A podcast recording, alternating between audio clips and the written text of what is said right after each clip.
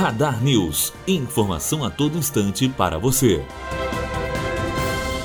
O Plano Nacional de Imunização receberá 1 bilhão e 400 milhões de reais para a compra de vacinas contra a Covid-19, revelou o secretário especial de Tesouro e Orçamento do Ministério da Economia, Esteves Colnago. De acordo com o secretário, a portaria com a liberação dos recursos será publicada nesta terça-feira no Diário Oficial da União. O dinheiro virá por meio de crédito suplementar no orçamento de 2021, que remaneja gastos discriminatórios, né, que são os gastos não obrigatórios, sem impactar as contas públicas nem estourar o teto de gastos. Caso os recursos viessem por meio de créditos extraordinários, estariam fora do teto. O governo espera comprar 340 milhões de doses da vacina contra a Covid-19 no próximo ano.